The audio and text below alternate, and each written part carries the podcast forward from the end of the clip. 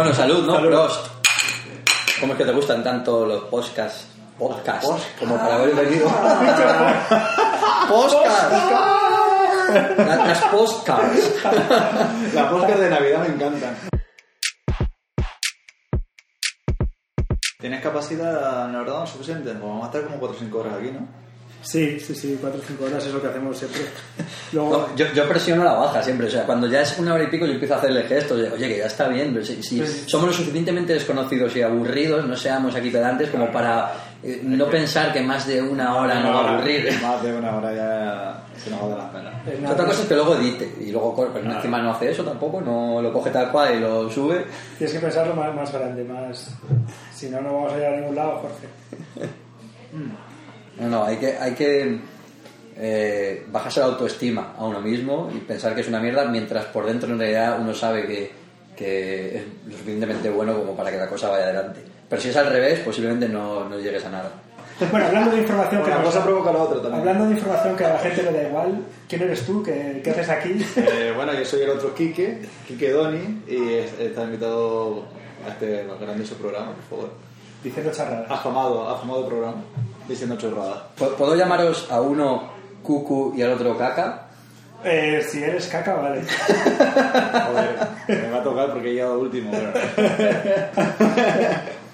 Pues el mundo podcast hace dos años lo descubrí porque estaba trabajando, me vine para Alemania, Pepe, y, tenía mucho tiempo, porque trabajaba en una cafetería, de, eh, tenía mucho tiempo para, para limpiar y tal, para ponerme casco, y digo, oye, bueno, pues como aquí tampoco tengo nada que escuchar, pues empecé a escuchar podcast y me encantó el mundillo, podía, escuchar todo tipo de temática que me encantaba, cine, televisión, series, fútbol también, literatura, novela, había de todo, ¿no? Y me, enganché, me enganché muchísimo un par de podcasts que sigo escuchando.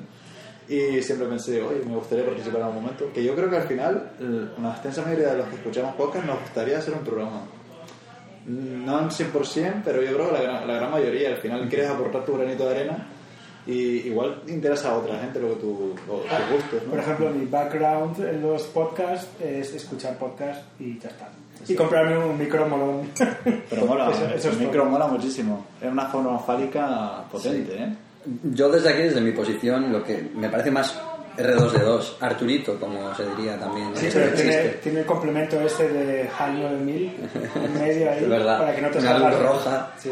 Yo, sin embargo, debe ser entonces que aporto eh, la, la parte fresca, el verlo todo un poco desde fuera. Estoy intentando evitar decir más frases en inglés, pero no puedo. O sea, quiero decir out of the blue, the big picture, bueno, toda esa mierda. Y porque yo no, no escucho muchos podcasts. Eh, estaba contando antes fuera de antena, bueno, siempre fuera de antena, no tenemos ninguna antena. Eh, decía Quique, con dos Ks, el Quique Canario, que Vaya redundancia. Quique con Q y Quique con K. Como tú vas a decir el canario. El Con. Q y con K o el canario. El está bien. canario. No, que, que yo simplemente que los El de podcasts. Claro, el que no es charro, joder. Yo, yo los, los podcasts que escucho en realidad son los programas de radio que siempre he escuchado, pero que no he podido escuchar en directo, entonces descargo la grabación y pff, es una coincidencia que se llame podcast, pero normalmente Pero está mal no usado, escucho. está, está mal usado ese término, debería llamarse archivo de audio. Claro, si estoy de acuerdo no contigo. es- no es un podcast, claro. Yo no busco como vosotros con ahínco y, y de forma enfermiza Fruición. podcast, fruición, muy buena. no, no busco podcast ni voy a, a listados de podcast buenos y tal, porque sé que tiene potencial para que me guste, pero me da bastante pereza. Entonces, con lo que podcast- tengo de momento me llega. Podcast buenos en lapatadafm.com. Yeah. Toma cuña. Eh, Me he escuchado, me he escuchado a mí mismo en uno de los podcasts, pero me da vergüenza ajena. Es lo típico que todos pensamos de que tenemos la voz peor de lo que pensábamos cuando está grabada y la escuchamos nosotros mismos. También porque sé que, que lo que se va a decir ahí no me va a aportar nada, porque ya lo he escuchado. Soy yo y Quique y ahora también el otro Quique. Y bueno, pues a lo mejor prefiero escuchar algo que no haya oído aún. Lo de la voz es muy fácil de quitárselo, eh, solo tienes que editar un podcast.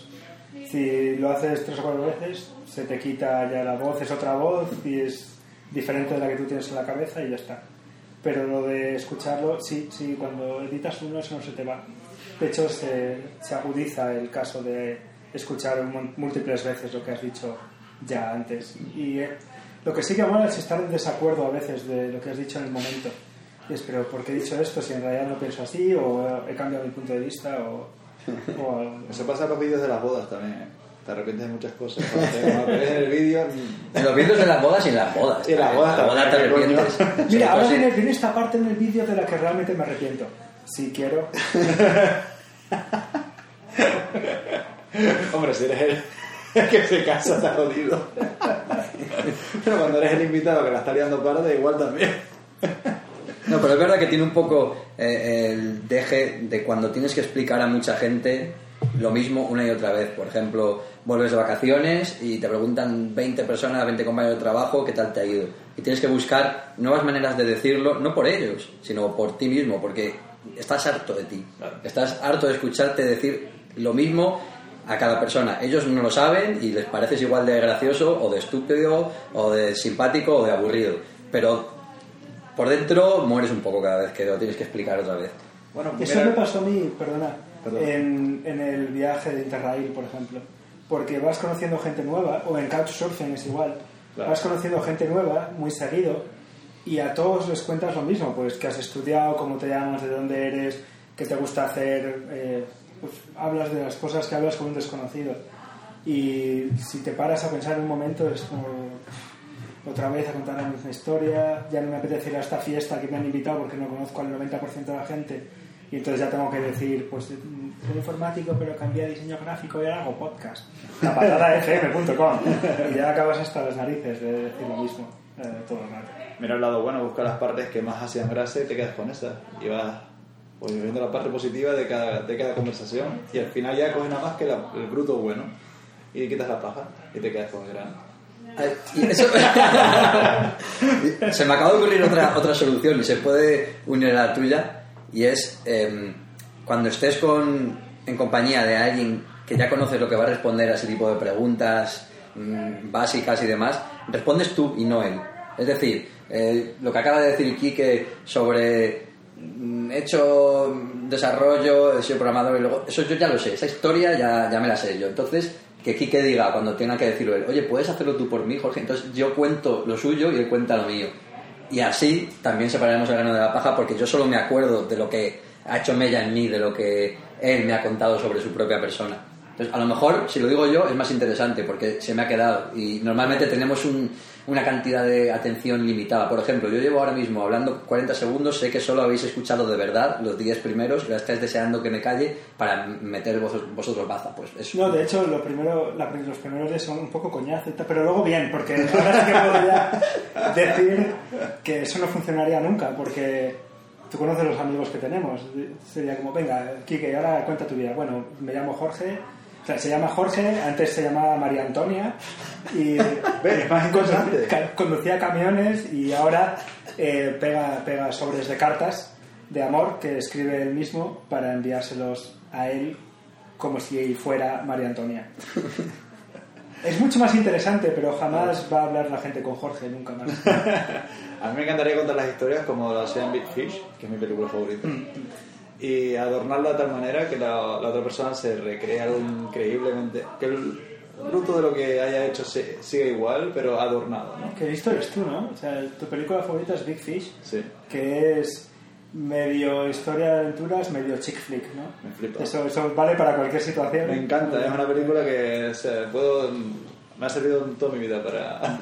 Y- en y cada a- momento de mi vida. Y ahora ambos van a explicar qué han querido decir con chick flick, para que no solo yo me quede con la duda. ¿No sabes lo que es un chick flick? No, Ah, ¿Sabes lo que es un rom-com? no. Continúa. Rom-com es... eh, Pues, a ver, pues ya no se va. ¿eh? Explicarlo más complicado. Sí, no, el chick flick es una película de tías.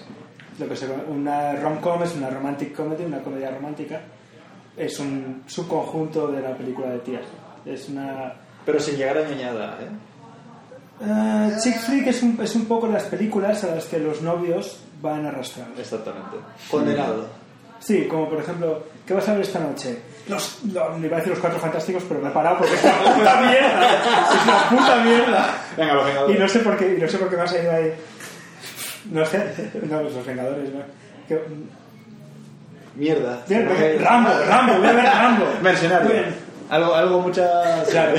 Mucha Sí, y, luego, y luego, sin embargo, dices, pues voy a ver 10 razones para dejarle, o como se llama esa mierda. Sí, sí, la conozco. Sí, 50 maneras de dejar... eh, Sí.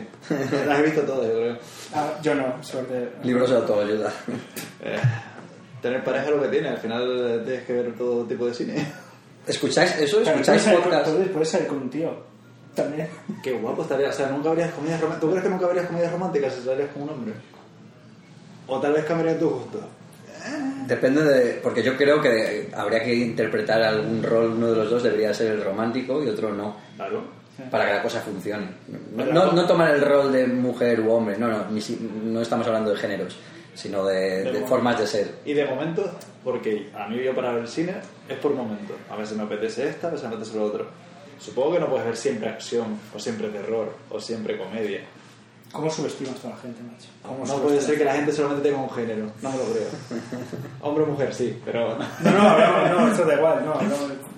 Es como sí, lo- hay mucha gente que solo ve películas de acción o, y, o comedias de estas. eh, Correcto. De las que puede ser, por ejemplo, The Hangover, del Resacón. Sí, de eh, como el máximo exponente y el resto es todo más bajo que eso. Exacto, sí, sí, sí. Pero depende, depende del ánimo, sí, tienes razón. O sea, normalmente si uno quiere despreocuparse o no pensar en nada muy complicado, tira más por comedia o por acción o lo que parezca algo así. Correcto, algo que te decides un poquito del mundo real y, y te, no tienes por qué estar pensando en ello. Cierto. Hablando de etiquetas, eh, habría, habría que mencionar Film Affinity cómo etiqueta las películas. No sé si alguna vez lo han visto. Yo soy un gran fan de Es Film Affinity. Yo soy. IMDB, ahí os podéis. No, no, pero es que Film Affinity es espectacular eh, como los labels, ¿no? O sea, Sí. Es digno de mención, deberíamos hacer un programa solo de eso.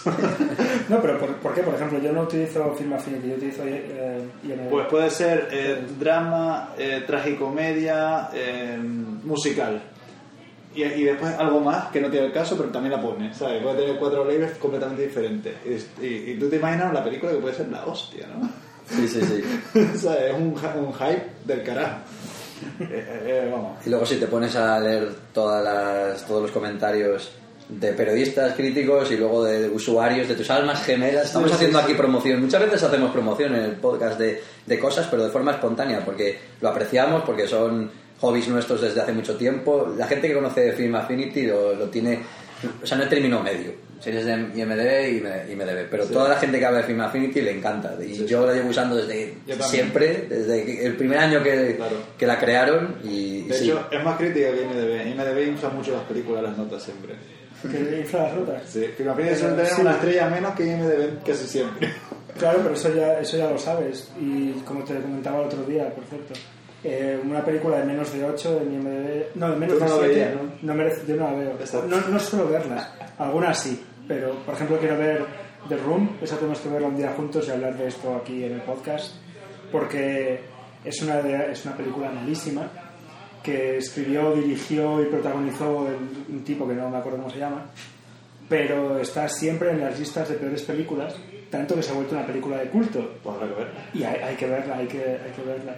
Yo creo que puede ser que haya visto, pero normalmente cuando no me gusta una película pierdo hasta ese conocimiento de, de saber o no saber que lo he visto. Igual que los libros, y me encuentro en esa estúpida situación en que alguien me pregunta sobre una película que sí la he visto y siempre respondo, creo que sí. O digo sí, pero no pero parece que estoy mintiendo. Le parece a la otra persona que estoy mintiendo y me estoy inventando Me pasa igual, ¿eh? me estoy inventando que he visto una película y digo, ¿por qué? Que tengo que ganar. Sí, pero yo sé que la he visto, no me acuerdo de nada, no te puedo decir nada. Información desechable, la viste, igual te gustó, igual te gustó menos o más, pero ya esa información ya no está en tu cerebro. O sea, como todo mi bachiller, prácticamente, ¿no? pues sí, no, lo bueno de Final Infinity es que sí puedes hacer un. Puedes saber que se la has visto porque la puntúas y ahí queda. O sea, igual, pero no vas a. Ah, pero eso, eso puedes hacer también en IMDb y yo no sé qué películas he visto porque jamás me tomo la molestia de, de ponerle notas a nada. ¿Para qué? Yo sí. Nun- pero tú nunca, Quique, Enrique Medarde, nunca, nunca pones notas en... Nunca pones una review, un comentario en ningún sitio. No ya película, sino vas a TripAdvisor o lo que sea. ¿No pones eso? ¿No haces eso? A veces, a veces que sí lo hago, sí. Pero poco, ¿no? Muy Y poco. eso sepa eh, negativamente seguro. No, no, que va, que va. Es que pones a los tiros. Ahí va, Sí, ¿no? sí, pero, pero no, no, es, no es eso. Sí, sí que he puesto, de hecho pongo más positivo que negativo. Sí, Porque- eso sí que es raro, ¿eh? Sobre todo porque- en el público español. Mm. Pero porque hay mucha gente que ya ha comentado lo negativo, entonces ¿para qué? Claro. Y normalmente la mayor parte de las cosas me parecen meh.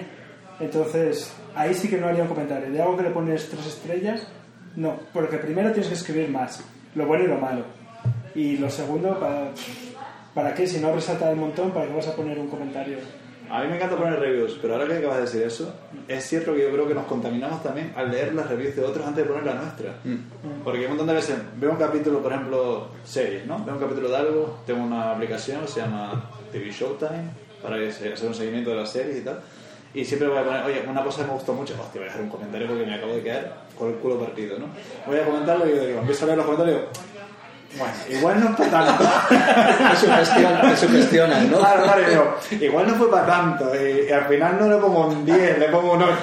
Pero lo que, lo que tienes que hacer es, es escribir el comentario en- en- Antes. no separado de, otra cosa claro, tú lo escribes ahí en tu Claro, claro. editor de texto y luego lo copias lo pegas y luego lees el resto Que va, no, no soy capaz de hacer eso. Yo tengo que hacerlo instantáneo. Ya directamente voy a la aplicación. Si no- si- es que el problema es eso, que al final nos contaminamos.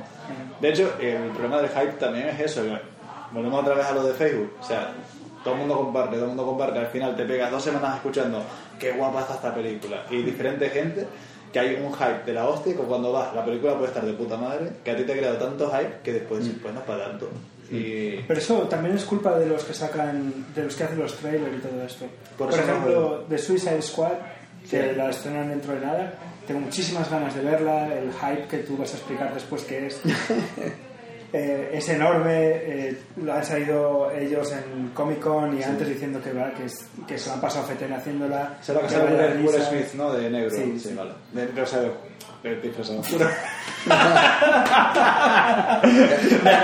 Solo servía en papel de negro, ¿no? Pero, Sí, sí, métete en el bosque. Todavía, Sí, sí. todavía- Sí, pues, pues esa película ah, hay, hay mucho, pero culpa de ellos, porque han sacado un teaser trailer, después el teaser trailer 2, luego Sí, sí, el, el trailer 1, luego el 2, el 3, 4. Y las mejores partes están en el tráiler. Es que es una puta mierda porque. Eh, no lo sé, porque, por ejemplo, mira Million Dollar Baby. Eh, el tráiler dices, bueno, voy a ver esta película de boxeo y tal, y, y la película después. No, pero, pero maneras, estamos hablando Claro, de es- un pero- trailer de hace 10 años, tal vez, ¿no? De Eh, Baby puede tener 10 Baby. años, ¿no? Tranquilamente. Fácilmente, sí. Fácilmente. Es que los trailers de antes no eran tan... no evocaban tanto la- los, los, los momentos... De eso nada, porque hay otra película de Harrison Ford anterior, todavía ¿Cuál? más anterior, que era una de miedo con, con Michelle Pfeiffer. ¿no? Sí, me acuerdo, aparte me cagué vivo. Es la, lo que la verdad esconde. Dijo mi hermana que iba a verla La vi y en el volvió y dijo la película es el tráiler, no tiene Sí. nada más que lo que hay. Pues yo me cagué vivo la viéndola en su época, me acuerdo. Lo pasé Bueno, bastante mal. sé, a lo mejor no llegó el tráiler a Canarias. Eh, Sí, sí, sí, sí, sí que llegó, pero vamos. Ahora me sé pero En el barco de los trailers. Sí, señor. Lo pasé bastante bien. A continuación damos paso a un mensaje de nuestros sponsors. No, Dann muss ich mal abkassieren, weil wir gleich Übergabe haben, ja? Okay. 12,60 Euro bitte. Ja. Gut.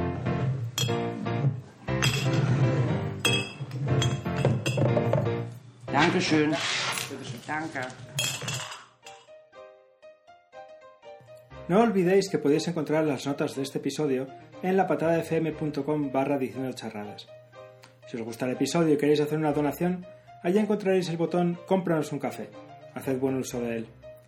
Seguidnos en Twitter y Facebook, en ambos somos La Patada FM. Ahora también tenemos un subreddit propio. Utilizad barra R barra diciendo charradas para comentar el episodio y sugerir temas a tratar para el siguiente o para preguntarnos cosas. Ve- Veo que habláis con pasión y fruición de películas y quería retomar eso con el tema de los hobbies perdidos, las pasiones, lo de que te la sude todo o no te la sude y también con lo de los comentarios.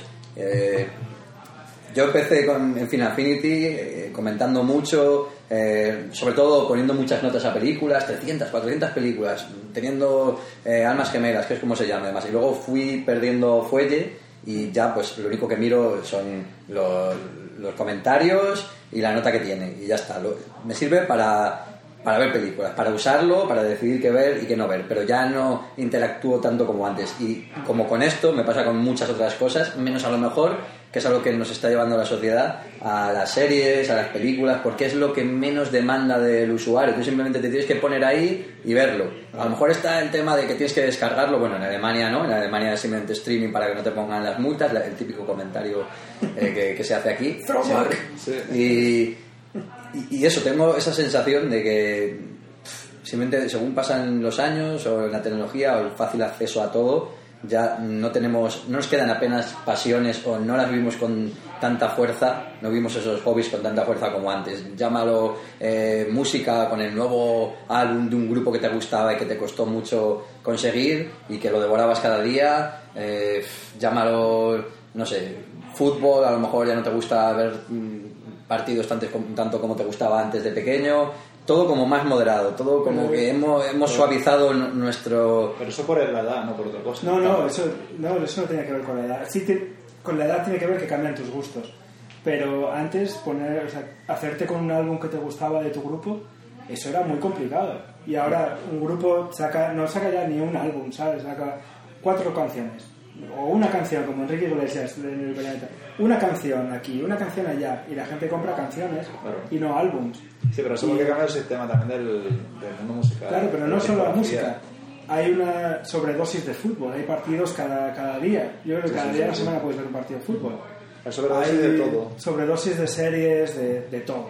Entonces, lo que tú comentabas de, del ocio, eso sí quería, lo tenía que apuntado para hablaros con vosotros. Hablar con vosotros es, por ejemplo, otro día estuve viendo un, un vídeo de un tío que hace un review, una, una crítica, de un arma, un arma blanca, el arma secundaria de los Klingon, que un Hambo ha construido, o sea, ha forjado en su casa y se la ha mandado por correo para que haga... es- ese vídeo a mí en realidad me da igual. Y luego, a los cinco minutos, estaba viendo un vídeo de si es posible sacar una espada desde la espalda, ¿sabes? Si la llevas atada a la espalda, si es posible sacarlo. Y, y como el tío lo probaba, dice, las películas lo hacen, pero a ver si se puede en la realidad. Y ahí me me- ¿sabes? Y, y acabé viendo vídeos de espadas que en realidad me da igual, ¿sabes? De técnicas medievales de ataque. Pero bueno, pues, ¿sabes? Y así pues se te van los días. Ahora me veo... echar la tarde, ¿no? Claro, Pa' echar la tarde. Pues ese ocio, o sea, eso ha cambiado el ocio, el- porque hay tanta demanda que la gente hace ese tipo de cosas que son fascinantes de ver. De hecho, pondré, pondré los vídeos de los que he hablado ahora en el- las notas del episodio, pero es, es eso, pues cosas extrañas como eh, Wilson, la marca de pelotas de tenis, puso hace poco cómo se fabrica una pelota de tenis. Un vídeo súper relajante. Tres minutos de, sin, sin música, sin nadie hablando, solo del proceso de fabricación de una de las pelotas de tenis de Wimbledon, me parece que es. Impresionante vídeo. Si Pero como oferta- ocio es una puta mierda. Claro, claro. no, no sales de casa, estás ahí en la oscuridad viendo el brillo de la pantalla ahí con las pelotas de tenis. Sí. que igual te puede también gustar vídeos. Hay una productora de Estados Unidos, bueno, Estados Unidos también tiene televisión por cable, o sea, una oferta de televisión espectacular. Y el otro día no sé, no sé por qué llegué a esos vídeos eh, de que tenía la duda con mi pareja de si la perra realmente vería la televisión cuando estaba con nosotros viendo la tele o simplemente está pescando ahí mirando por ver algo, como a veces la vemos mirando para la pared, pues igual, ¿no? Y me puse a buscar y resulta que hay una productora que hace programas para los perros cuando se quedan solos en casa y le dejan los dueños la televisión puesta. Y hay relajantes, hay para activarlos y hay de todo tipo de vídeos para perros. Cine canino. Cine canino, eh, televisión canina. Y lo puedes, bueno, puedes ir a YouTube, que están las muestras. Y es espectacular. O sea, tienen muestras para ver. Tú si quieres probarlo con tu perro, y a veces tienen vídeos de los perros viendo la televisión y se quedan viéndolo. ¿Pero Eh, ¿Ponen los colores para perros o ponen colores normales? eso, tam- eso también lo estuvimos discutiendo el otro día y no sé si realmente al, al final no- es que no tienen toda la gama de colores como nosotros Claro, claro. o lo verán como supongo los que le faltan también ¿cómo se llaman las personas que no Daltónicos. daltónicos probablemente que por cierto hay otro vídeo de daltónico que también lo recomiendo que es unos daltónicos que le dan unas gafas y ven por primera vez los colores de verdad Sí, yo las reacciones He visto que he visto perros chupando limones por primera y bebés también chupando limones por primera vez. He visto los gatos, bueno. gatos comiendo helado que le da el brain freeze, el dolor Sí, este sí, sí, cuando cuando el frío. ahí, ahí, bueno. Oye, has hecho maratón también. Sí, ese vídeo de los limones yo creo que se ha hecho viral y estamos hablando de, estabas hablando de qué cosas vemos o hacemos para entretenernos que en realidad no tiene ningún final, ningún objetivo, no aprendes nada, no son especialmente curiosas, pero muchas de estas las compartimos, pero están todas basadas en, en internet. Sí. Yo todavía conservo alguna de las aficiones de antes de que empezase internet y que me gustaban, que es simplemente. Pasear. No, no, pasear y mirar a la gente, observarla con discreción para que no parezca un pervertido yo o algo por el estilo. Y, y nada, simplemente Oye, oye. pensar en qué, en qué, en cómo es su vida, en a dónde van, en de dónde vienen por el aspecto que llevan. Volver a casa andando del trabajo, eso, eso es una afición en sí misma. Ya no me doy cuenta porque, claro, lo hago siempre, pero si me paro a pensarlo, como lo estoy haciendo ahora mismo, me doy cuenta de que sí que me entretiene, sí, sí me gusta, sí me gusta hacer eso. Yo antes me ponía podcast para hacer estas cosas, para dar un paseo, volver del trabajo y cosas así. Y por ejemplo, en el, pues eso, en el metro o dando un paseo o lo que sea. Y últimamente lo estoy haciendo cada vez menos. Me pongo un podcast para limpiar la casa, por ejemplo, eso sí, porque estoy haciendo algo y acompaña y tal, pues como una telenovela, ¿no? Pero para dar un paseo, al final es como, como que se, las dos actividades se solapan y la suma de las dos es menos de, la suma de las dos separadas. Entonces, hace poco vi un vídeo de Veritasium, un canal de, educación, educativo en, internet, y el tipo habla de la sobredosis de información, de cómo todas, todo este tipo de cosas, pues los vídeos, lo- los podcasts, las noticias permanentes, el estar esperando al autobús y ya mirar el móvil a ver qué pasa y todas esas cosas, que eso es un problema de, de la sociedad actual, cómo la gente hace eso de forma excesiva y cómo él iba a hacer una dieta de información, que es pues eso, pasear, dar una vuelta, dejar que tu mente vague libremente, Claro. mirar a la bizca que se te sienta enfrente, como me ha pasado hoy en el metro y es la sensación más, más, más no es, como, no es inconfortable. Incómoda. Gracias. La sensación más incómoda, tío, porque estoy mirando a la, a la chavala y es algo a lo que se te van los ojos directos, ¿sabes? Porque es, es algo raro. Pero te interesa mucho más mirar eso que, por ejemplo, si hubiese un- una mujer atractiva a su lado, porque eso lo puede haber, lo puedes encontrar más fácilmente según paseas o lo que sea. Pero si ves a, a alguien que es muy extraño, que tiene algo que incluso te, te hace sentir incómodo, por alguna razón no puedes apartar tu mirada de ello y eso te, y te entretiene más, te, te divierte más. Esto, eso sí, lo es, es solamente lo que sale más de lo común. Como tú dices, una chica atractiva, pues, bueno, al fin y al cabo es más común que, que alguien bizco y tal. Yo, yo estoy en el metro y tengo enfrente a una persona de 500 kilos 500, y, y a la izquierda una top model. Seguro que estoy por menos 70-80% del tiempo mirando a la de 500 kilos. Pero es porque te llena más el campo de visión.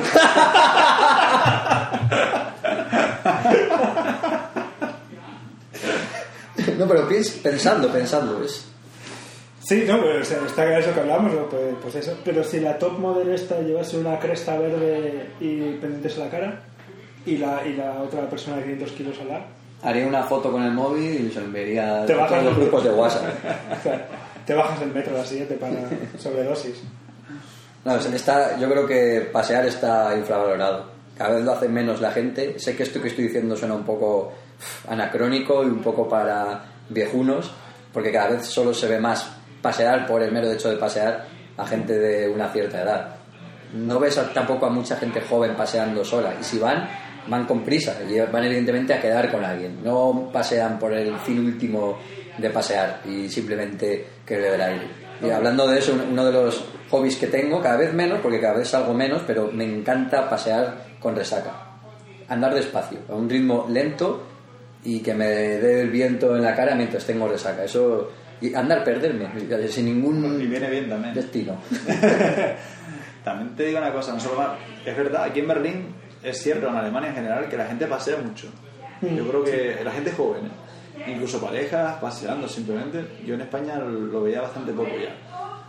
Y, y lo que decía venía muy al caso de, de que ya no hacemos siempre dos cosas a la vez, ¿no? Escuchar música siempre en todo momento. tal. Yo soy mucho de escuchar música siempre, en el coche, cuando paseo, cuando voy en el metro, siempre me gusta aprovechar el tiempo. ¿Sabes? Pienso que el tiempo es oro.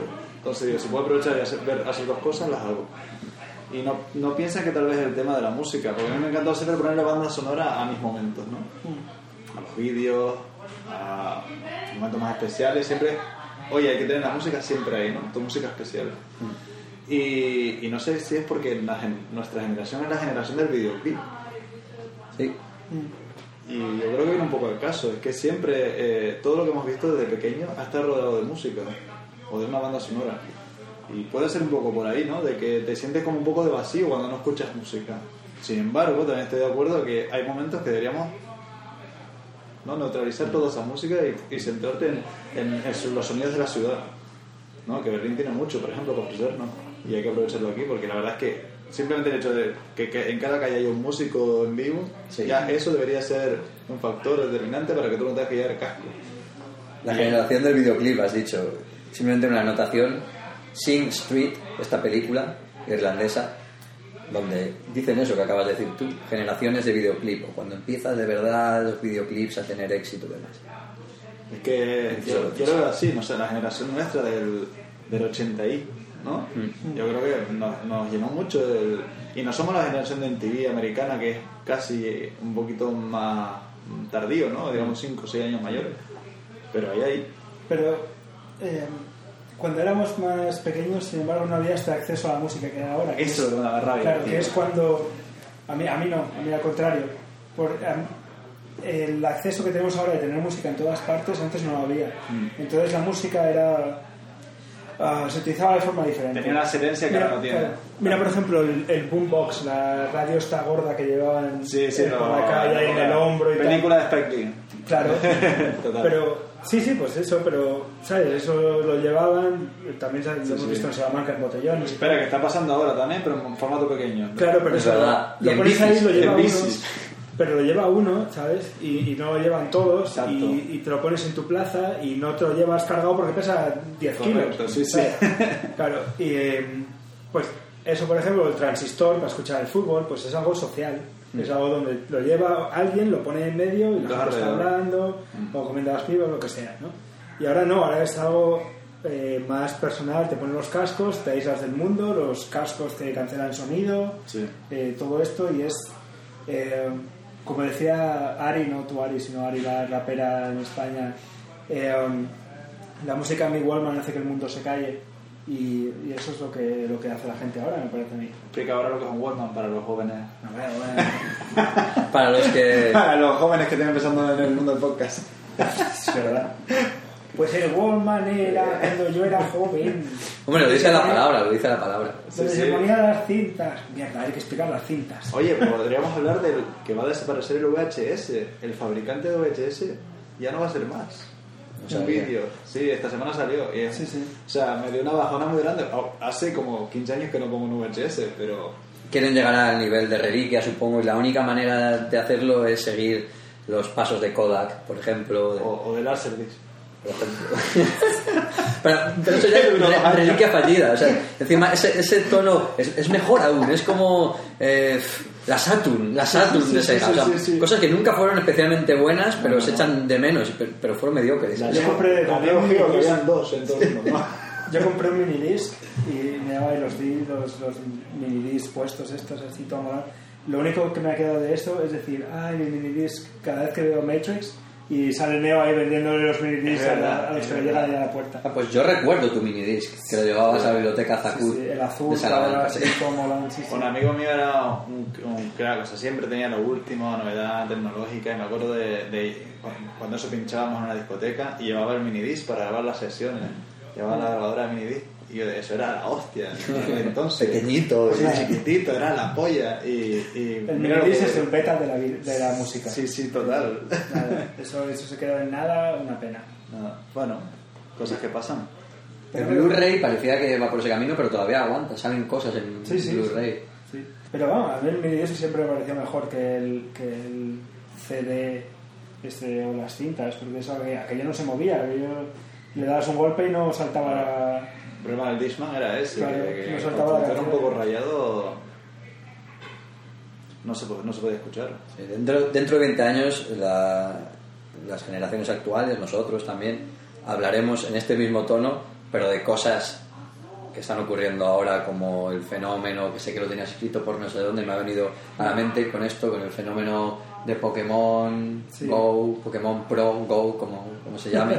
Y bueno, yo sobre todo, a mí me interesa desde el punto de vista estadístico. Me gustaría saber eh, el incremento de gente atropellada en pasos de cebra eh, desde que se ha hecho famoso Pokémon. Había ¿Cuánta noticias- gente ha muerto porque estaba jugando a ello? Había noticias de eso, todavía no ha muerto nadie, sino esto hace, hace como una semana que no... le- Pero sí que ha habido una, una chica que atropelló un coche y que denunció, porque esto de Estados Unidos, denunció a la compañía que hace Pokémon, Pokémon Go, eh, porque iba despistada y, y cruzó una autovía, ¿sabes? Y atropelló un coche. Bueno, conociendo en Estados Unidos, si ponen un Pokémon de esos medio en autovía para hacer No, no, gracia- el Pokémon estaba del otro lado de la autovía y la chica para- pasó... Ah, claro, pero es que igual, igual lo pueden denunciar, como allí todo es denunciable, Eh. desde el caso aquel famoso del café que se le cayó de una de un, de Starbucks, creo, se le cayó dentro de un coche caliente. Por... Ah, sí, pero que la tía tuvo que madurar de segundo grado. eso- Exacto, eso- exacto, y, eso, y ganó el caso.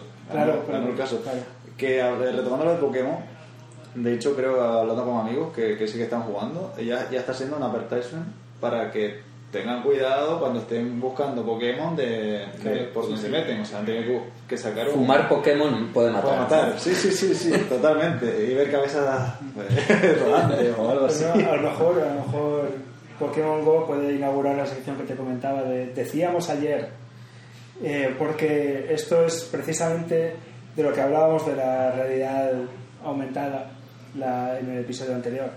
Es decir, todo como desde lo que comentábamos de eso no va a pasar nunca o como la realidad virtual va a hacer que nos encontremos en diferentes bares virtuales, no como estamos haciendo ahora en un bar, tal como a la semana después, me parece, salió el juego de Pokémon Go y tres semanas después, que es ahora, la gente está loca. De, de hecho, yo creo que ya ha habido el pico y ahora está de bajada otra vez.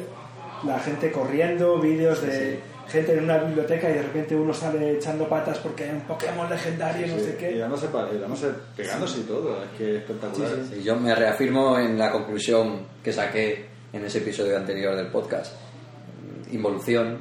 Hmm. Se, se nota claramente, es involución, ¿no? Si lo sacas de contexto y ves esos vídeos en la Puerta del Sol en, en Madrid con 2.000, 3.000 personas, ni siquiera niños, porque ahí se podría justificar, porque, bueno, tiempo libre y eh, hay que jugar y Y son demás niños, claro, sí. pero había de todas las de todas las edades. Y si ves eso sacado de contexto y lo miras en perspectiva y con el paso de los años o hace años o dentro de años em, la realidad aumentada o realidad virtual ayuda fomenta esa evolución humana de la que estaba hablando. Y, y bueno no solo pasó eso entre aquel episodio y, la actualidad el presente también tuve la oportunidad de probar por primera vez unas gafas de realidad virtual. Es curioso, inciso conciso aquí, porque cuando uno habla de, de un tema, tras hablar del tema, como que además de que es más consciente, las cosas en derredor ocurren más en torno al tema. Uno no sabe si es porque antes no se fijaba y realmente ocurrían, o eh, el hablar de ello lo ha puesto en el disparadero. Entonces, vino la oportunidad espontáneamente hacia mí, el di- al día siguiente de tener el episodio de la realidad virtual, vino la oportunidad, si yo buscarla, de, de probar unas gafas de realidad virtual. Me reafirmo, de nuevo, con los reafirmamientos. Fracaso rotundo, incluso peor de lo que había vaticinado, de lo que había dicho en el, en el podcast sin haberlo probado siquiera. Lo tenemos, lo tenemos grabado, tenemos la, la grabación tuya explicándolo, así que la, la ponemos ahora. Confirmado, Quique. Vengo de probar las gafas de realidad virtual, un mastodonte infumable, y se han confirmado las peores expectativas. Una mezcla de luces bizarras, inconexas, intangibles, parecía una sucesión de imágenes en 2D con percepción de 2D distribuidas aleatoriamente en lo que se suponía que era un, un entorno 3D, 4D, pero mi sensación era que estaba viendo algo de los años 80 metido todo junto en, en un mundo del que quería salir y he salido rápido, en unos dos minutos. Ni siquiera me provocaba esas náuseas de las que tanto había hablado antes. Así que nada, otra cosa, vamos a inventar algo nuevo. Bueno, ¿y qué es lo que probaste? ¿Qué, qué marca, qué gafas, qué...? La marca no la recuerdo. Mi idea era buscar la marca a posteriori, después de haberme impresionado. Pero como no me impresionó, es un poco como lo de olvidar eh, de qué va un libro o una película que sabes que has visto, pero no recuerdas absolutamente nada más aparte del título. Esto es lo mismo. Todavía recuerdo, tengo fresco en la memoria el contenido de esa, esa escena virtual, pero no, no indagué más. Básicamente era esto muy berlinés también. Era una sucesión de imágenes abstractas, líneas difusas, curvas, eh, sí, formas extrañas. De vez en cuando había algo así como una especie de ballena o algo así, pero no, no acaba de ser demasiado claro. Entonces no tenía yo tampoco la sensación de estar viviendo una realidad virtual, sino más bien una ensoñación rara y, y- y ni siquiera me mareaba, que era lo que esperaba. No, no, no, no. O sea, mi recuerdo es ver algo parecido al mar, pero como en dos dimensiones, es decir, estar yo dentro de un sitio simplemente viendo eh, la tele, una tele en dos dimensiones y que la televisión fuese plana. O sea, mi sensación era pues estar como en esta habitación viendo la tele. No, no me creaba un doble sentimiento de, oh sí, estoy viviendo algo pero no es verdad, no es real. No, era como si me hubiesen puesto una una televisión muy cerca de los ojos. Y No, sería- no- no me gustaba, ¿no? sería aplicable a otros campos esa experiencia? El problema es que yo creo que eligieron mal la cena también, pero ni ni siquiera tenía buena calidad. No, no notaba yo... Yo esperaba sinceramente antes de que me fuesen a poner la cena, porque no sabía de qué trataba, algo simple, algo sencillo. Por ejemplo, estar andando por un prado y que hubiese un perro por ahí corriendo cerca y ya está, y que yo lo sintiese y que tuviese como ganas de, de tocarlo, nada más lejos de la realidad para la redundancia. Es más, las experiencias que he tenido de tres dimensiones, de estas que hablábamos que son muy pachangueras, con esas gafas de una, uno de los lados color rojo y el otro verde, Sí, sí, así. eso, eso le daba bastantes vueltas a esto otro. Puede ser que haya tenido yo mala suerte, pero eh, las gafas en sí tenían el aspecto de estas gafas nuevas que han salido hace poco para consolas y demás, de tres dimensiones. Quitando el hecho de que estaban sudadas por los otros 10 que lo habían usado antes que yo. O sea, por lo menos el olor sí que consiguieron ese... El olor sí. el olor sí era pa- palpable, ¿no? Pero, fueron por cinco- por ejemplo, podías mirar alrededor y... Sí, sí, sí. Fueron cinco todo, minutos, todo. cinco minutos de poder mirar alrededor y todo lo que he comentado, una especie de líneas abstractas, de... ¿Pero daba la sensación de inmersión, de estar ahí No. metido en esa escena o...? No, me aburrió a los 30 segundos y me recuerdo a mí mismo fingiendo que me interesaba porque claro, era, era un evento ahí muy especial y como muy, no sé, muy, muy interno y se supone que la gente me estaba viendo además. Estaba yo ahí sentado eh, en, una, en una silla con, la- con las gafas virtuales estas y la gente me estaba viendo lo que hacía. Yo era consciente de que la gente me estaba mirando, Sí, así que... estabas actuando para el... Claro, sí. es- efectivamente, sentía que, que debía hacer más de lo que en realidad tenía ganas de hacer. Lo que quería Bueno. hacer era quitarme las gafas y irme. Como si en tu cumpleaños alguien te regala algo que no te gusta Y y claro, tienes que actuar como que, que te... Sí, sí, sí. Sí, pero me faltó decirlo, es verdad. Oh, no era necesario, no era necesario que me pusiese las gafas, de verdad. Es que No era- te- Esta experiencia no la necesitaba. Te pregunto porque en Departiendo hice el primer episodio en inglés, Partaking, hablando con Matt, que es un director de... es medio polaco, medio estadounidense y vive en Vietnam y hablamos de su película y tal, y luego hablamos de otras cosas. Y una de las cosas que hablamos fue precisamente el 3D en el cine, como ni a él ni a mí nos gusta, aunque eso también ha cambiado, así que ya volveré sobre eso después. Y como me contaba, como él sí que tuvo también otra experiencia de realidad virtual y le encantó. Entonces, a lo mejor lo que, lo que tú experimentaste no era de buena calidad ya directamente, era algo pues... Quiero creer, quiero creer que era eso. Porque él realmente hablaba con pasión de, del asunto. De, Yo hablo con compasión del asunto. Sí. Pero negativamente. Era- ahora que habléis de esto, queréis una birra o no? Eh, ¿Cuánto tiempo más nos queda? En- en- quiero decir, en nuestra vida, no en el podcast. Ah, pues- ¿Cuánto, cuánto nos queda para- de vida? ¿Quieres que, te quede- quieres- quieres que nos quede menos? Que- En Berlín queda los menos. puros también. ¿Queréis Venga, una cerveza, venga. Venga, venga, venga. Hablando del resto de podcasts de La Patada FM, no olvidéis pasaros por nuestra web, lapatadafm.com, para escucharlos. En Departiendo, nuestro podcast de entrevistas, Acabamos de grabar el primer episodio en inglés en la serie llamada Partaking. Y en el último episodio de Historias Balompédicas, el podcast sobre la historia del deporte rey, os propongo un recorrido sobre el fútbol en España, desde los primeros partidos hasta la creación de la liga. ¿No han pensado que lo que está pasando ahora, el fenómeno de vídeos, eh, puede ser como el fenómeno de las canciones de verano, de que tú enfocas tu vida en sacar el boom tuyo de verano, igual con los vídeos? Porque Claro. pasa algo y de repente ya hay 400.000 posts de algo que has pensado tú ya, diciendo, hostia, ¿qué guapo quedaría esto en un vídeo haciendo esto? Y alguien ya lo ha hecho. O sea, ¿y cómo te recuperas una vez tu vídeo ha sido viral? O sea, ¿cuál es tu siguiente paso? Sí, es Porque volver a hacer un vídeo viral por segunda vez Es tiene que ser complicado. Es como, tu, es como Georgie Dan después de la barbacoa. ¿Qué hago con mi vida, no? Mu- Puede ser, es como la ganar la barbacoa. Y aparte, tiene que haber algo más, un paso más. Tienes que decir, voy a sacar la segunda barbacoa parte de. No, porque es como, es Seguro como que lo hizo, pero nadie, nadie la conoce. Claro. Es como ganar la lotería. Tienes un chispazo, que solo, solo es una vez en la vida, y ya está, porque es- tiene un, componente muy aleatorio todo esto. Entonces, a lo mejor, evidentemente, int- intentan sacar algo de ahí, intentan eh, crear un, un canal de YouTube, pero el, el ratio de éxito de toda esta gente a lo mejor es 0,1%, continúan y hacen algo más e incluso se dan cuenta de que eh, valen para el mundo de la televisión o el mundo de, sí, de, de youtuber y alguno pues sigue haciéndolo, pero minoría, muy pequeño. Lo que pasa es que la gente se fija, se queda más con, con lo que ha triunfado. Es como también el fenómeno startup se piensa, sobre todo aquí en Berlín, que es más o menos fácil hacer una startup y que funcione. Vamos, 0,00 algo. Lo que pasa es que tú no sabes lo- de los fracasos de la gente, no sabes cuánta gente hay eh, bebiendo cervezas Steinburg, que es la cerveza punk, de aquí la más barata de todas, que intentaron a lo mejor crear en su momento una startup, fracasaron y ahora viven del Hearts, Hearts 4, que es lo que viene después de Como eh, la ayuda, desempleo. como la ayuda desempleado después de España, después del paro, ¿no? Sí.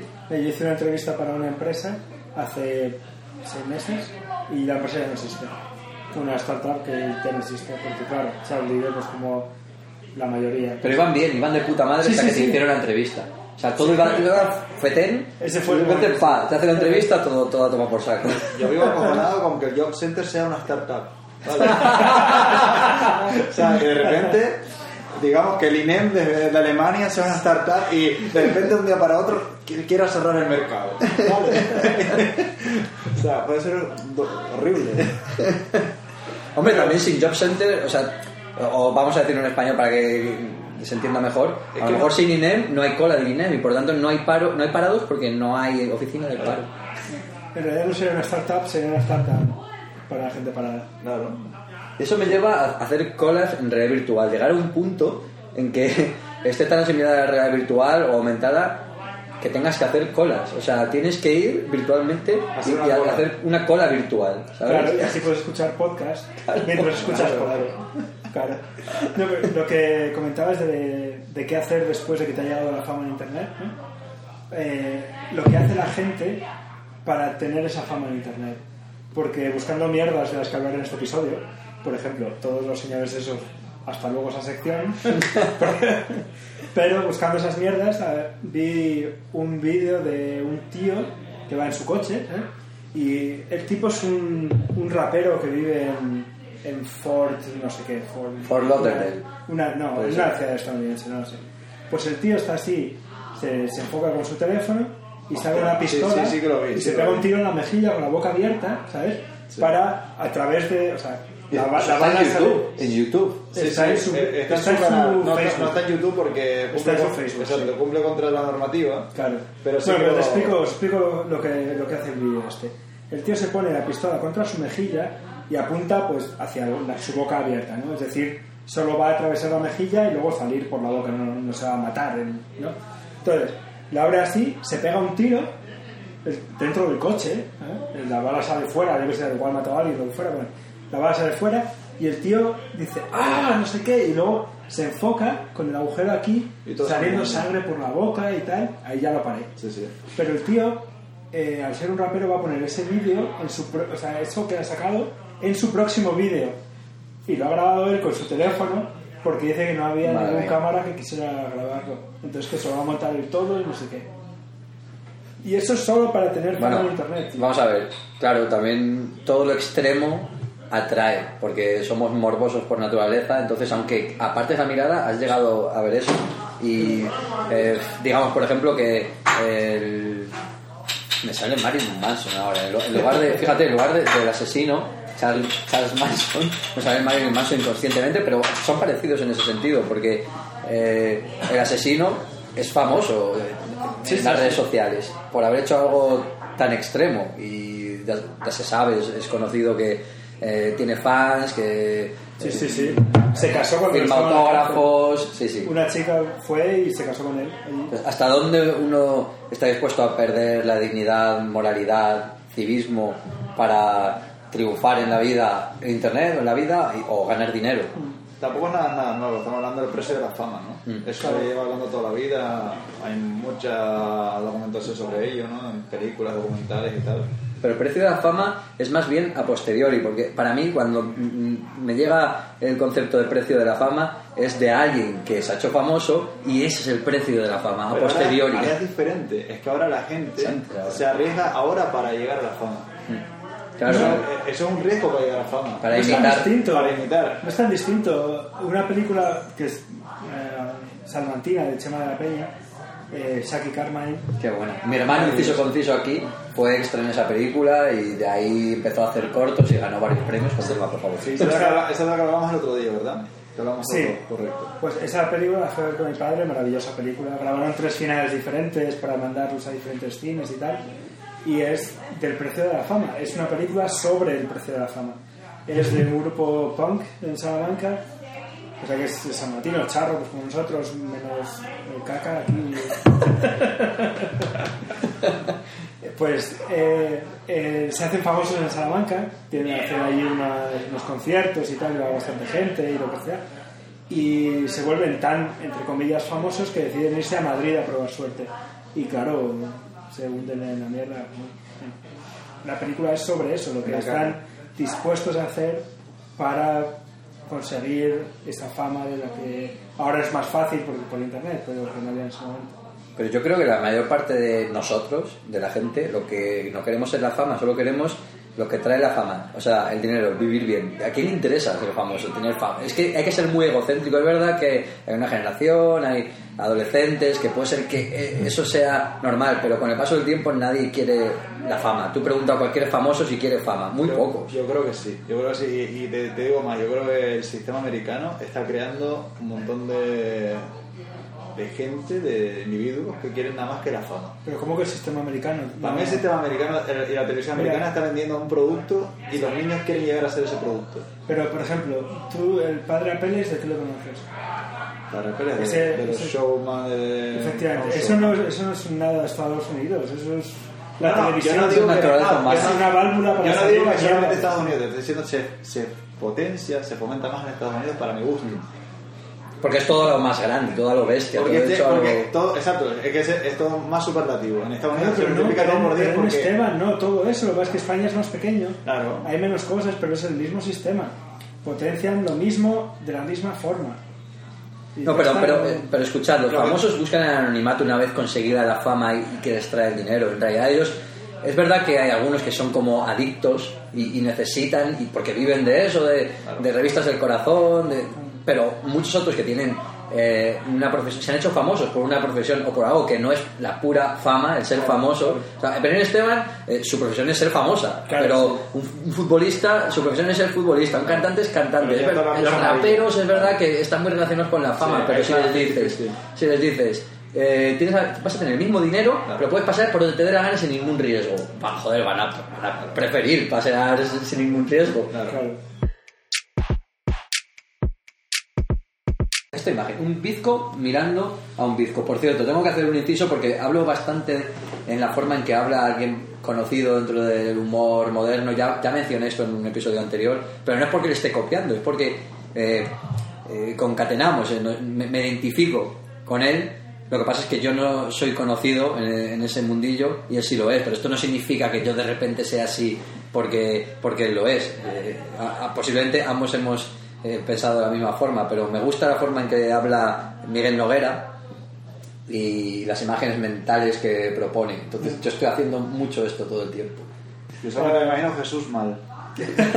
Jesús Mar, muy bueno. Veo que tú también sabes de qué va. ¿eh? Por supuesto. Pues esto, pero esto es muy subterráneo, es muy underground. No mucha gente No, conoce no, este pavo. y Tiene lo- y lo entre mueve- 20.000 y 30.000, eh, porque hay que hablar así a la gente actualmente, si no, no entienden una mierda. Entre 20.000 y 30.000 visitas en los vídeos de una hora y pico que tiene, o así, no más. O sea, no es famoso, no, no se forra con Es eso. espectacular. ¿Has visto la, también la que tiene como un músico? Que Sí, va Cal- el calostro, ¿no? El Calostro, sí, muy bueno. Miguel Noguera es de, lo- de las grandes mentes del siglo XXI. De verdad, ¿eh? Tranquilamente. Y literalmente, si, si tenéis la oportunidad de echarle un vistazo a alguno de sus vídeos, tiene una mente prodigiosa en tan- tanto en su forma de hablar como físicamente. O sea, tiene un, un frontón impresionante. Y hay dos personajes de.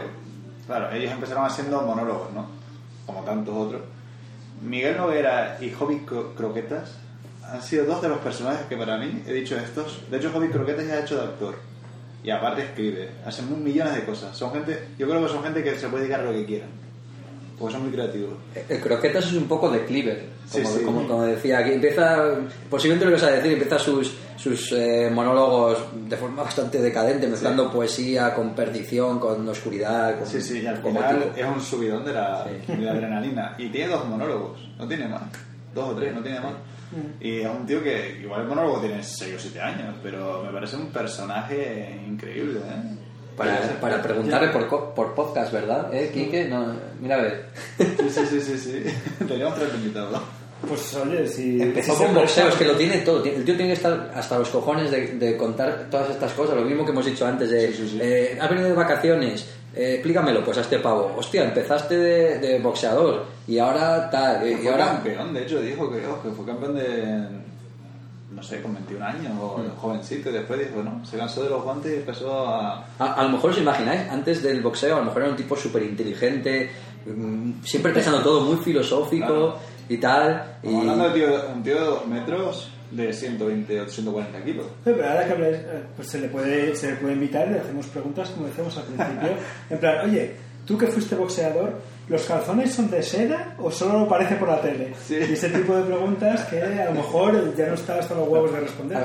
Pero lo que iba es, su pasear, subir de paseo, a lo mejor era, era el boxeo. Claro. Es decir, tengo, pienso demasiado, le doy demasiadas vueltas a la cabeza y soy muy inteligente. Eso no va a decir porque la gente no dice normalmente o piensa de sí mismo, joder, qué inteligente soy. O sí, o ya, nena, Dagmar me está apuntando. No, o sea, eh, a lo mejor esa era su liberación. O al revés, era tonto, era, era idiota. No, no, no sabía nada, no pensaba, de repente se metió en boxeo, le pegaron unas hostias tremendas y era tonto antes. Y le convirtieron en inteligente, como, como Homer Simpson cuando se mete esa... Se mete el lápiz por, Sí, la, sí, sí. por la nariz. no, pero yo, yo cada vez lo pienso más que los humoristas realmente son gente muy, muy superdotada, ¿eh? Que Sí, hacen humor porque les gusta, porque les gusta su humor y porque es muy fácil para ellos. O sea, simplemente. tienen- Agudos, agudeza. eso es. es agudeza totalmente, pero que, pues, bueno, mira Wyoming. O sea, Wyoming es médico, es médico y se la No, pero tienes que ser inteligente para hacer lo que hace esta gente. Exactamente, lo que pasa es que no, no eres consciente hasta que no. Yo siempre, una cosa que cambió mi forma de ver esto fueron los monólogos de Luis Piedrahita. Otro, de otro los- grande. el pijama, la playa, estos. Porque hasta entonces era, voy a hablar de, de mi madre. ¿sabes? voy a hablar de mi madre y voy a hablar pues, de las cosas de sexo. Sí. y entonces, todo es lo mismo, son buscar la gracia fácil, etc. El otro día estuve viendo una obra de teatro aquí en, en Berlín y la chica era una que ha escrito su propia obra y era la primera vez que la presentaba y tal. Y era ella sola y la obra es medio autobiográfica y tal, ¿no? Y hay un momento en el que dice, ella es americana, y dice, hace lo típico de con el alemán, el dirty das, que nunca me acuerdo que no sé qué. Jorge está sonriendo aquí. Es la risa fácil. Es que es eso no verdad. tiene ningún mérito. Eso es, lo, lo buscas, lo dices, solo para, que, para Empatizar. tener empatía, ¿no? Sí, empatía eh, con la gente, ¿no? empatía. Con el público y que se rían y que, y que interactúen contigo, pero no tiene ningún mérito. Pero ves, ha sacado mi sonrisa porque tú ibas de camino a criticarlo, entonces no tiene mérito ni hacer reír el contarlo, pero sí tiene... Bueno, mérito no, pero ti- tiene gracia el contar que eso es muy típico y que, joder, no, no vayas por ahí, coño. Entonces tú me has hecho reír, esa pava contando eso no me habría hecho reír. Ah, Esto es muy noguera también. La gente, la gente sí, la gente sí rió, por eso, por eso digo, la gente, la obra es una obra seria, no, no intenta buscar gracias ni nada, pero eso es una forma de que el público empatice contigo. Entonces, la gente sí que se rió un poco de como en plan, eso lo he vivido yo, o sea, eso lo vivo yo todos los días. ¿El público era alemán o era un público más bien a Auslanda? No, era Auslander. Claro, era un público es de- extranjero. extranjero. Para los de la LOPSE, eso. No, esto Otro no pasa en todos los episodios. nos. Goyo Jiménez, otro grande reivindicativo. Pero No lo digo, lo hago. grande. El otro día lo hablamos de eso, de, de los americanos y los españoles, sí, No, pero que no, no lo estoy criticando, sino que eso es lo que hace los, los cómicos menos inteligentes. Porque es algo o un recurso que tienes para que el público empatice contigo. A lo mejor estás hablando de, de un tema más sesudo, palabrón, pero la gente no le cuesta, le cuesta llegar ahí, ¿no? Entonces, Depende de qué tipo de cómico quieras ser también, porque Claro, claro. la hoguera no tiene los mismos seguidores que tiene Goyo Jiménez, Mm. ni por asomo, porque es un humor completamente diferente. Entonces, claro, eh, depende de lo que tú quieras hacer, ¿no? Si tú estás con eso estás contento, bien. Si quieres llegar a más gente, no puedes tener un, un nivel de, de humor que no llega a todo el mundo. Claro, por ejemplo, lo de Luis el- creo que es el del pijama, sí que hay, o en el de la playa incluso también, o a lo mejor un poco en todos, ¿no? Sí que hay un momento en el que dice, habla de la madre diciendo, a ver si voy yo lo encuentro. ¿Sabes? Que, Claro. que es la típica gracia que todo el mundo entiende, que todo el mundo habla, porque todas las madres lo hacen, ¿no? Correcto. Claro, entonces puede ser un recurso, pero si basas todo tu monólogo en eso, entonces para mí no tiene tanto mérito como hablar de los pijamas o de la playa. Y hablamos de Piedradita que hace esos monólogos. Después están otros que simplemente saben in- interpretarlo. Porque hay muchos monólogos de Piedradita que lo interpretan otros. Claro, claro. Claro, claro. Que también es verdad que hay gente que tiene más gracia que Piedradita. Mm. No tiene por qué ser el, el que lo haga, ¿no? Pero eso depende de lo que tú quieras. Si quieres contar tu historia o... Y ahí ya estamos en, en terrenos de actores. De actores, Que- exacto. Hay actores que hacen mucha gracia. A mí me sé, Rovira me hace mucha gracia, pero es que Rovira ahora como es mainstream ya no hace tanta gracia. Ahí está el típico público español. No, no, tal cual. Bueno. A lo, mejor hace tan- a lo mejor ya no hace tanta gracia porque, porque ha perdido con, el- con los años.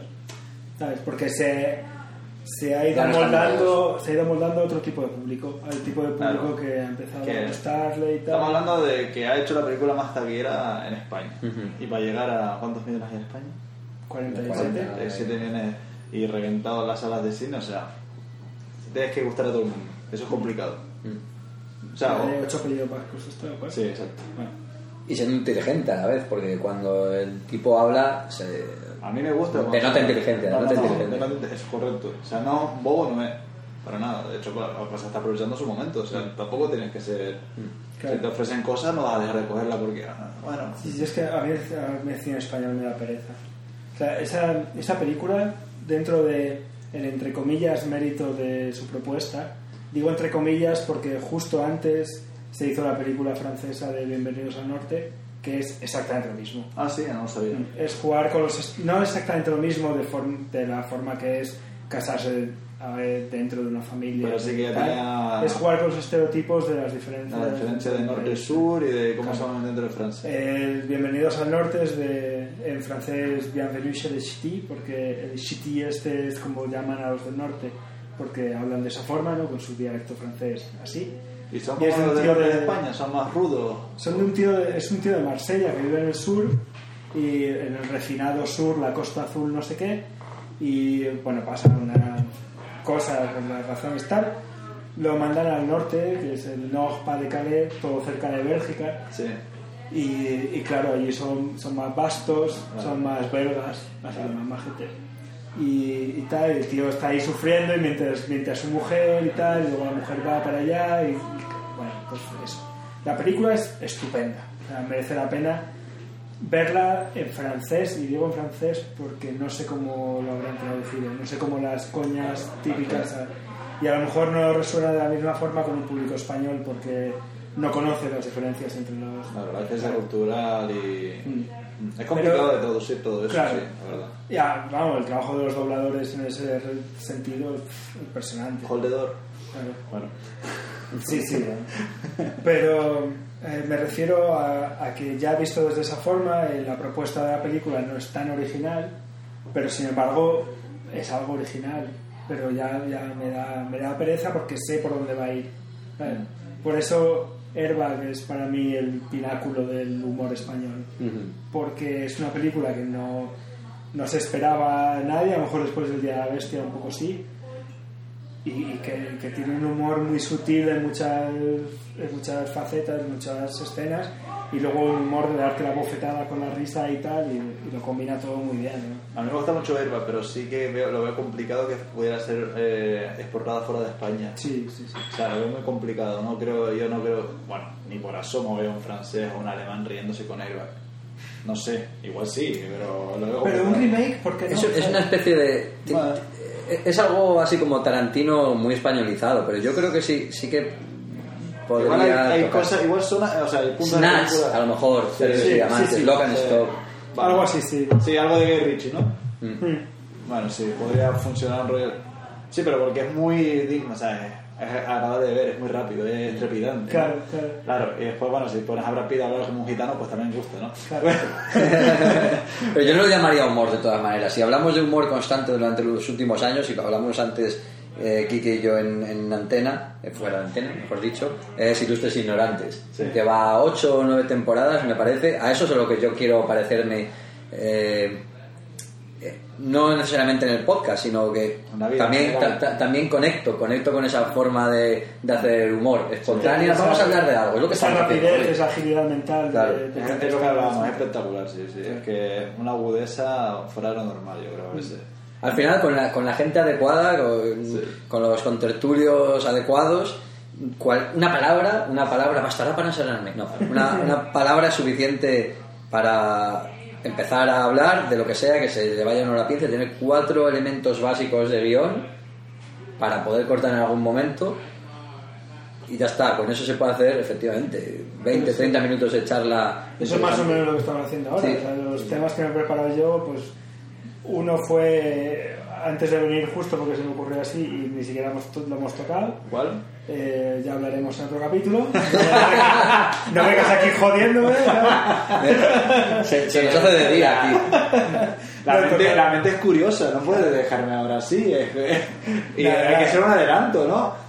Como la serie. Te tengo algo que contarte. que, sí. Ah, no seas hijo de puta. ah. No seas hijo de puta. en el próximo episodio.